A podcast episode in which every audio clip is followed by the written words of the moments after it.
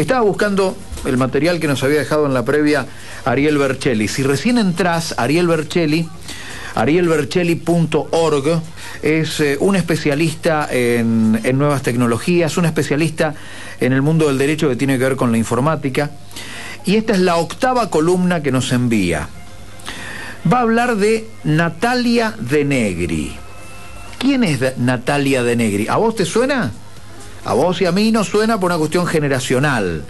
Samantha Farhat, Natalia de Negri, Guillermo Coppola, Cunio Libarona, una historia, un jarrón y un hecho que despertó el interés de la opinión pública argentina allá lejos y hace tiempo. El juez de Dolores Bernasconi. Uy, fíjate las cosas que estoy trayendo acá. Natalia de Negri continuó con su vida como una profesional de la comunicación, dejó la Argentina, tuvo, tiene y tendrá muchísimo éxito en eh, otro lugar del mundo, creo que está en, en Miami, y desde hace años lucha, lucha para dejar atrás aquella historia. Bueno, hoy Ariel Bercelli nos habla en esta columna sobre la lucha de Natalia de Negri contra Google, nada más y nada menos. Y ahí entran en juego fallos de primera, segunda instancia, la libertad de expresión, la memoria colectiva y una batalla que recién empieza. Hay un fallo adverso, pero hay considerándose en ese fallo que Ariel Bercelli los analiza para nosotros, porque hoy es Natalia de Negro, pero mañana puede ser cualquiera de nosotros. ¿Cómo haces para defenderte de esa maquinaria que todo lo sabe y todo lo muestra? ¿Cómo haces para pelearle nada más y nada menos que a Google?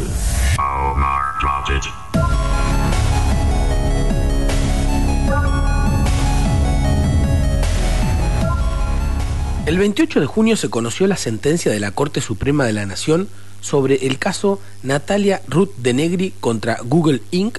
Se trata de un caso complejo, polémico, pero que a pesar de haber llegado a su final, todo indica que recién comienza.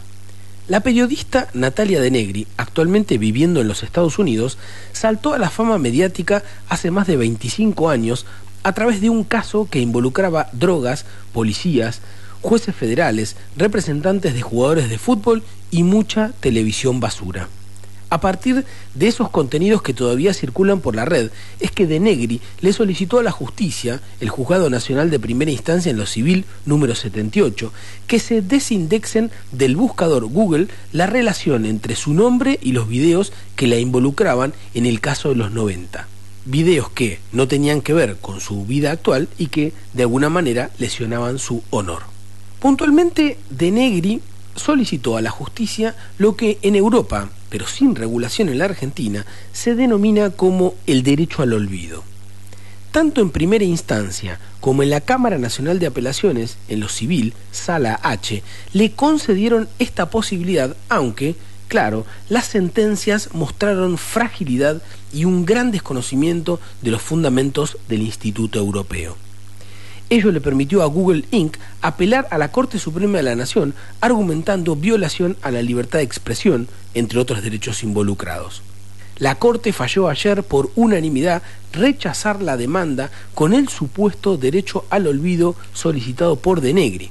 Es decir, la periodista no podrá exigir vía judicial que Google desindexe los videos que ella considera lesivos. Concluyen los jueces que, en las circunstancias analizadas, cita, no se advierte fundamento constitucional ni legal alguno que sustente la pretensión de Denegri. Fin de cita.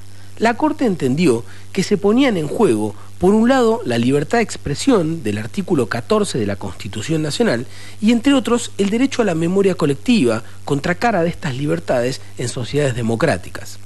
Es obvio que para Natalia de Negri el fallo es injusto y representa una doble victimización. Así lo manifestó inmediatamente a través de los medios.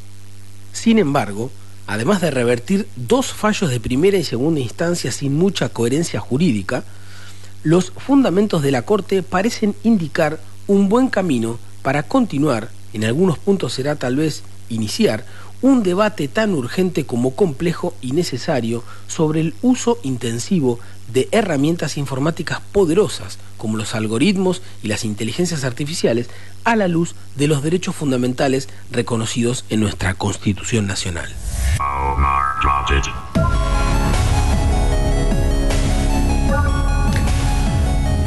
Gracias, Ariel. arielbercelli.org. Buscalo, buscalo. Ahí están todas las columnas. Va a seguir eh, miércoles a miércoles dejándonos sus miradas. Y métanse un poco en la historia, en el tema. Y también reflexionemos nosotros.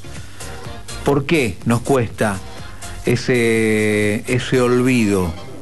Y el derecho de la persona a decir, quiero ese derecho al olvido. Desindexá ese archivo que tenés mío de los 90 lucha que va a continuar sin ninguna duda Natalia de Negri, en este caso como periodista consagrada, trabajando profesionalmente muy bien en eh, Miami.